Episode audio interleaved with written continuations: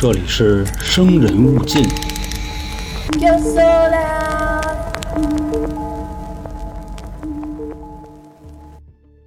来了，朋友们，我是你们的杀人放火讲解员老航。本期节目呢，继续给大家带来加拿大十大罪犯系列。目前为止呢，这个系列啊，已经给各位说了九个了。现在呢，说的这个啊，最后一个，第十个，等于说呢，咱们这个加拿大方面的题材啊，说完这个就算是完事儿了。今天呢，要给大家带来的这个故事啊，这个罪犯。他跟那些连环杀人犯也不太一样，外加上刚才啊，我没说他恶臭，他呢就杀了一个人，但是啊，引起的社会舆论还有恐慌什么的，那绝对杠杠的，因为啊，他是在大庭广众之下给人脑袋给摘下来了。那各位呢，就可以想象一下那个场景啊，好比说，你今天你出去，你坐公交车上班，上车之后呢，找一个位子你就坐那儿了。就那种双排座啊，最后一排你坐那儿了。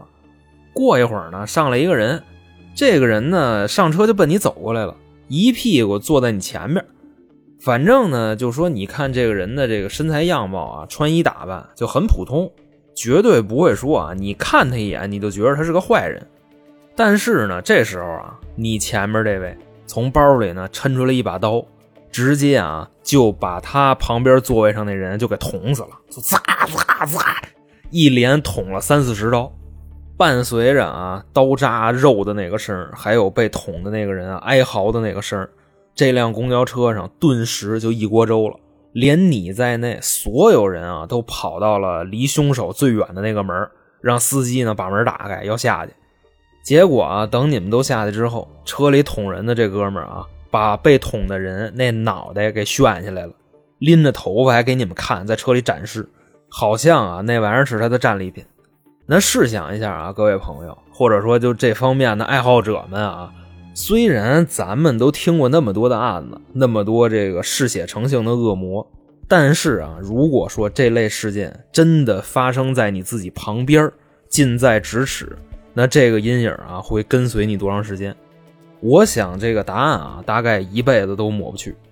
而且呢，就还说啊，刚才那事儿，事后这个在大庭广众之下给人脑袋摘了的杀人犯，他也没有受到法律的制裁，因为他是一个精神病，有绿本，治疗了几年就放出来了，回归社会了。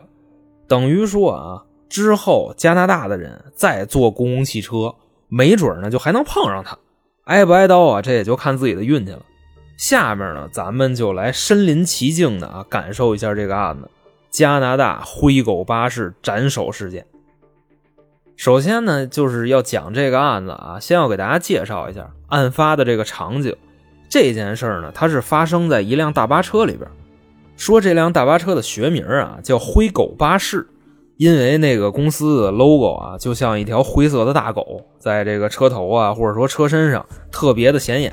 辨识度呢特别的高，就长得跟什么很像，就捷豹的那个 logo，各位知道吧？跟那个非常像，只不过啊，这个灰狗巴士啊，那车是捷豹。另外说呢，这个灰狗巴士啊，它是一条特殊的长途专线，具体有多长呢？咱们之前啊，就是有一个案子说过，有俩崽子杀完人之后，从美国坐上了灰狗巴士，来到了加拿大。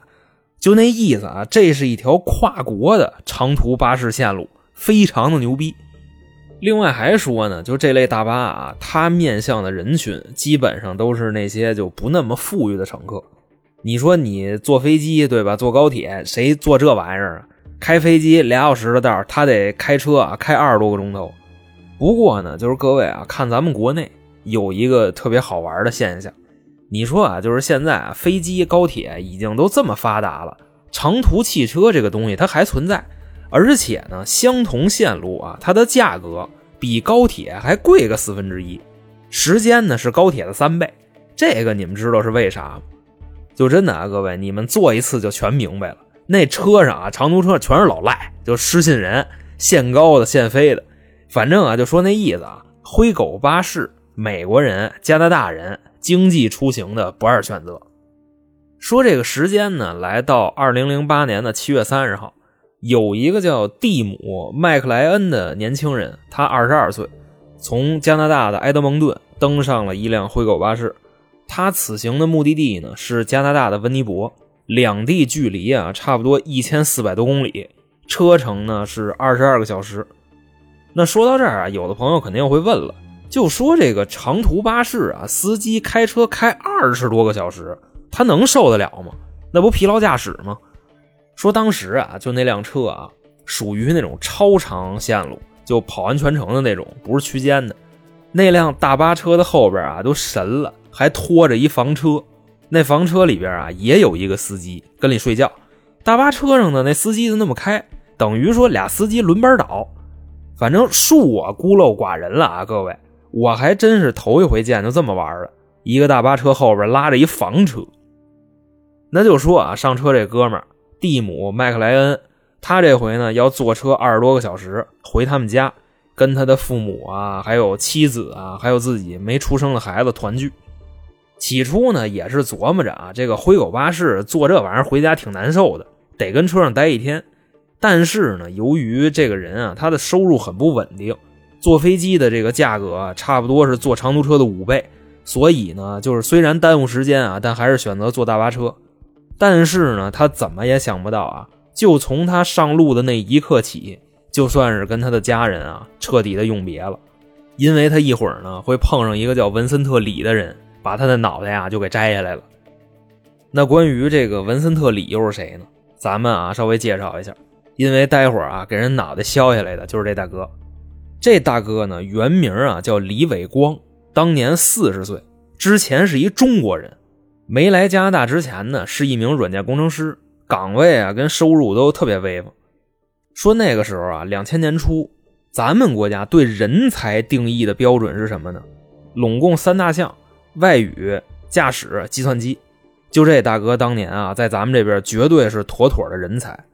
后来说呢，到了二零零一年，李伟光啊携妻子来到加拿大，想的挺好啊，他想走技术移民。谁知道那时候啊，就加拿大不认中国的学历，李伟光呢，等于说到这儿他就失业了，外加上呢语言啊，当时也不太通。本身在中国的时候啊，觉得自己英语挺好的，就跟那个外企那帮这个干部啊说点那个中英混合的那种话啊，可来劲了。但是呢，一来到这边，没法跟当地人正常交流，那说什么听不懂。反正呢，就说他移民过来这些年啊，落差真的是非常的大。之前呢，在中国算是人中龙凤，那到这边之后呢，全部啊从头再来。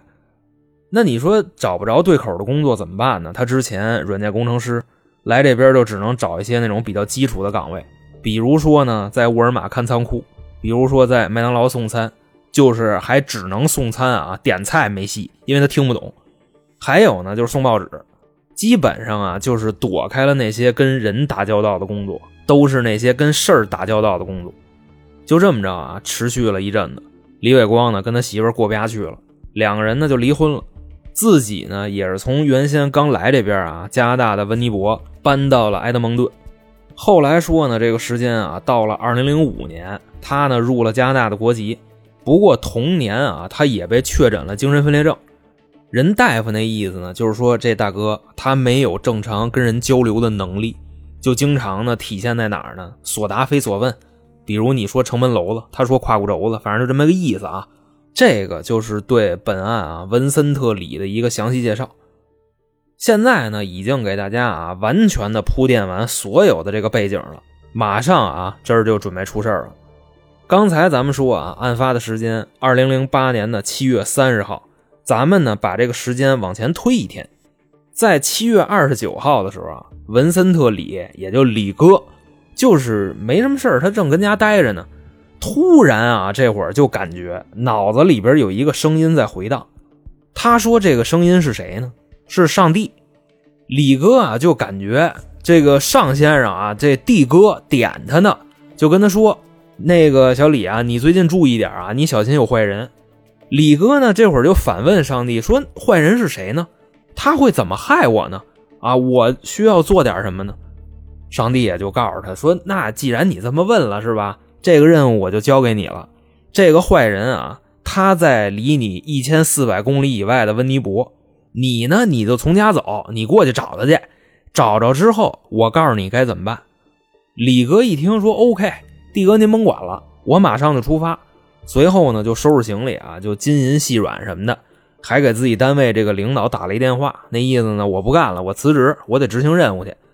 当时呢，他干什么呢？送报纸呢。那边领导一分析说：“那得了，那不愿意干不干吧，再安排别人呗。”那个老李，你保重啊，前程似锦。反正呢，人领导那边说的都是好话。李哥这边啊，就上路了。临行前呢，把这个干粮啊、水呀、手纸啊。啊，对，他还拿了一笔记本电脑，都装包里了。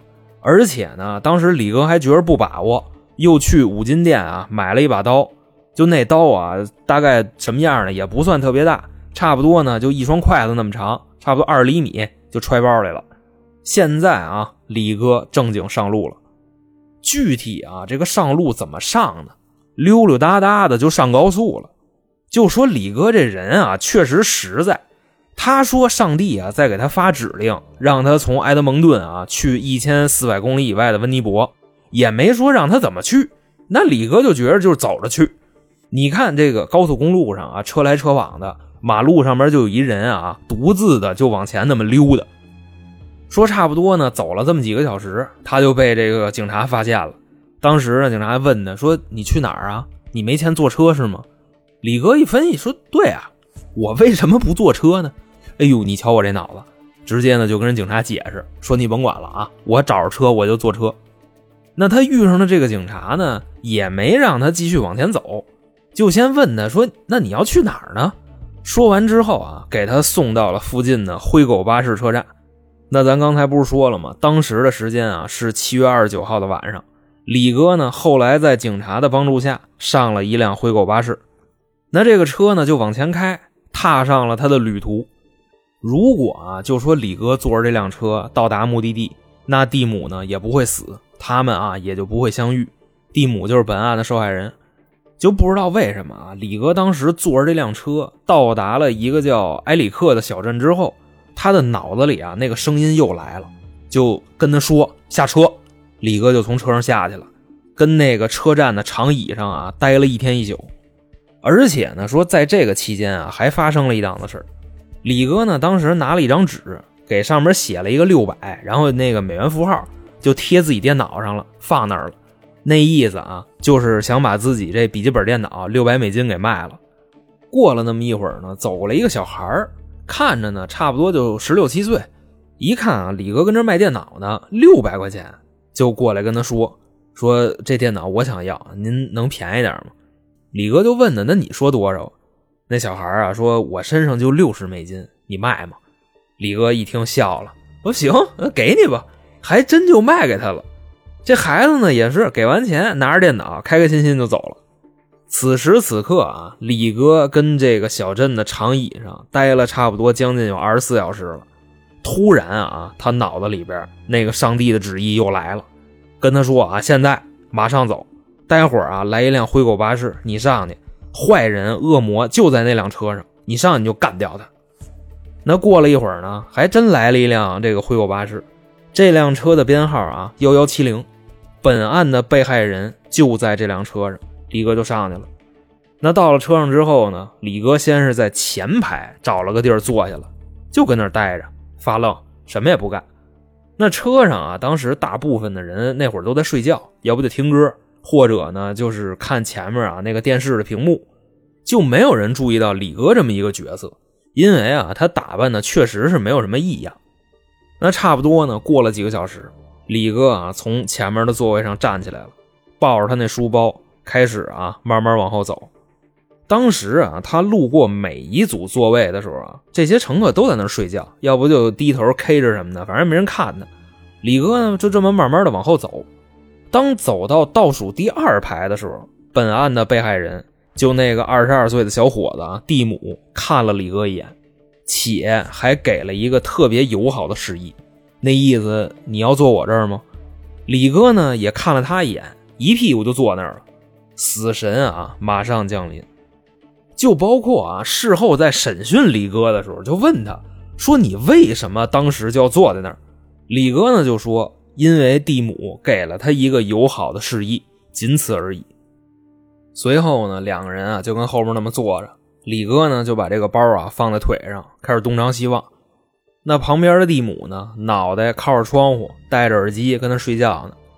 又过了差不多几分钟，李哥呢从自己这书包里啊掏出了一卷手纸，卡下巴磕子上，就跟那儿那么夹着。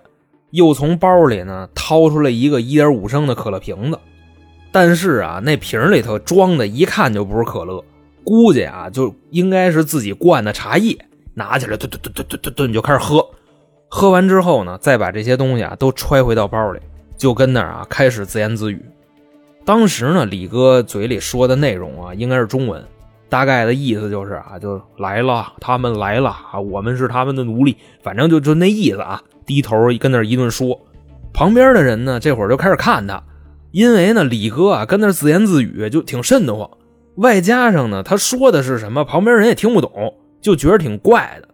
此时此刻，李哥就觉着啊，脑子里边的意念又想了，那意思啊，上帝告诉他，弄死你旁边的人，他是坏人，他是恶魔。李哥呢一分析，甭管了，的哥马上就办。随后啊，把手伸进包里，那刀就掏出来了。那当时呢，李哥这个举动啊，旁边几个乘客也看见了，都盯着他，那意思啊，心说你要干嘛？都慌了。唯独他旁边的地母什么都不知道，正在睡觉呢。这会儿啊，李哥拿着刀照他旁边那个地母啊，唰唰唰唰就开始捅，一连捅了好几刀，那血唰全喷出来了。旁边的乘客呢，有几个就看见了，都吓冒了啊！直接就开始往那个大巴车前面就开始跑，一边跑一边喊司机：“停车！杀人啦！” 就伴随着就这么一喊，车里边的所有人啊都开始往后看，全瞅见了李哥啊拿着一把刀，唰唰唰正捅他旁边的人呢。全车啊就骚动了，人挨人，人挤人，全跑前面去了。后边呢就是嚓嚓嚓嚓嚓嚓嚓嚓捅人的声还有轻微的啊被捅的人的哀嚎，因为啊当时这个被捅的人他已经喊不出来了。差不多呢又过了一会儿，这辆大巴车停下了，一大部分的人啊都跑下去了，唯独车里边还剩下最后一排的三个人，是一对夫妻带着一孩子，全吓傻了，坐那儿动都不敢动。但是呢，你看李哥现在啊，好像是并没有伤害他们的意思。就看了他们一眼，又开始啊低着头跟那捅地母，就正捅着呢。外边有一个胆大的哥们啊，也是刚才从这车上下去的，从那外边又回来了，把这一家三口啊从车里边给拉出去了。当时这几个人呢，就从李哥后边那么过去的，也没管，就那意思，你们走你们的，我捅我的。那这些乘客呢，在大巴车下边啊，当时有跑的，有跟下边看的，还有哭的，反正呢就是干什么的都有。当时就那个场面啊，也是吸引了附近啊很多过往车辆的注意力，其中啊就包括一辆卡车。就看这个灰狗巴士啊停马路边了，一大帮人跟那儿惊慌失措那个神情啊，那卡车也停路边了。那卡车司机呢就从上面下来了，就问说怎么了？下边人就告诉他，大巴车里边正杀人呢。结果呢，这卡车司机啊也是挺刚的，拎了一根那镐把子就冲进那个大巴车了。站在门口，他是什么意思呢？他是不想让车里边的这个李哥下来，一个是不想让他跑，还有呢就是怕他下来伤害其他人。那李哥呢，当时拿的是那个短刀，卡车司机啊拿的是棍子。那这块呢就是兵器这一块头子啊就有说法了，棍子天克短刀。所以呢，这位卡车司机啊很勇敢，他心里有底，就站那看着李哥。李哥呢这会儿干嘛呢？跪在蒂姆身上，还搁那捅呢，捅捅捅捅捅捅捅！那这会儿呢，捅了差不多得有五六十刀了。扭头一看，哟呵，车上上来一人，拿着棍子跟车头呢，也没搭理他，直接啊，开始拿这个小刀啊，揪着蒂姆那头啊，就给人脑袋削下来了。一手拎着脑袋，一手拿着刀，就开始啊往卡车司机这走。那卡车司机当时站在车头，他的心理活动是什么样的呢？你敢过来啊，的孙子！过来我就打断你的胳膊。李哥呢，这会儿走了一半不走了，他站那儿了，开始干嘛呢？当着这个卡车司机的面给被害人的心脏吃，生着啊就给吃了。吃完了还觉得不过瘾，这会儿呢，李哥手里边拎着被害人的脑袋呢，直接拿手把人眼珠子给抠出来扔嘴里边，就给搓了，跟嚼那个掌中宝似的，咯吱咯吱的。那吃完之后呢，又回去了，开始拆这个尸体，什么胳膊腿儿，就跟那拆，拿着那把小刀在车上给被害人分尸了。等这一切啊都干完了。现在呢，李哥手里拿着那脑袋，跟车里跟那溜达，走来走去的，也不知道要干嘛。那后来呢，就是说啊，李哥在接受审讯的时候，他是怎么描述的呢？他说，上帝告诉他，你边上那个就是恶魔，杀了他，然后呢，把他吃掉，因为你不吃，他就会复活，然后一复活，他就干掉你。李哥呢，就照做了。说这个时间啊，又过了差不多有一会儿。加拿大的警方终于来了，给这辆大巴车就包围了，然后呢，开始就往这个车里边扔催泪弹，叮当的给李哥啊就呛冒了。说他们啊对峙时间差不多有多久呢？四个小时。在这段时间里边啊，李哥也出不来，警察也不进去，就那么互相啊车里车外那么犯照。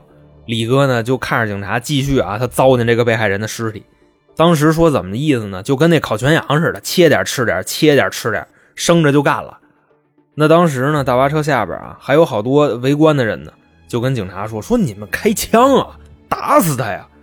警察什么意思呢？我们不能开枪。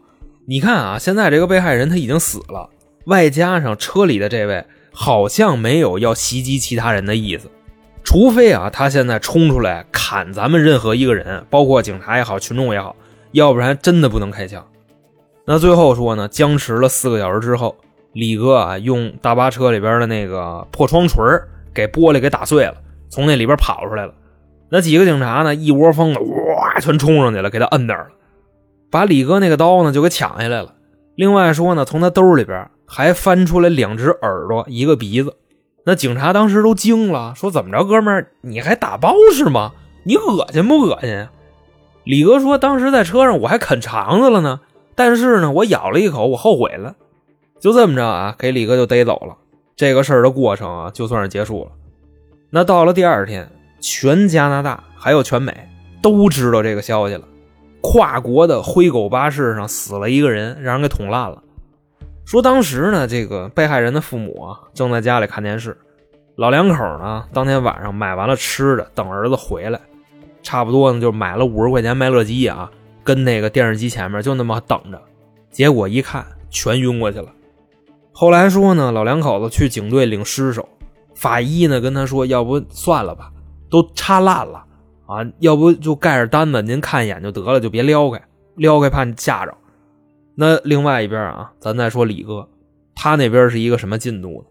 一心求死，跟警察说啊，当时是听了上帝的旨意，让弄死蒂姆，不管啊，说是不是真的命令他，还是我那会儿在犯病，这个事儿啊也是他干的。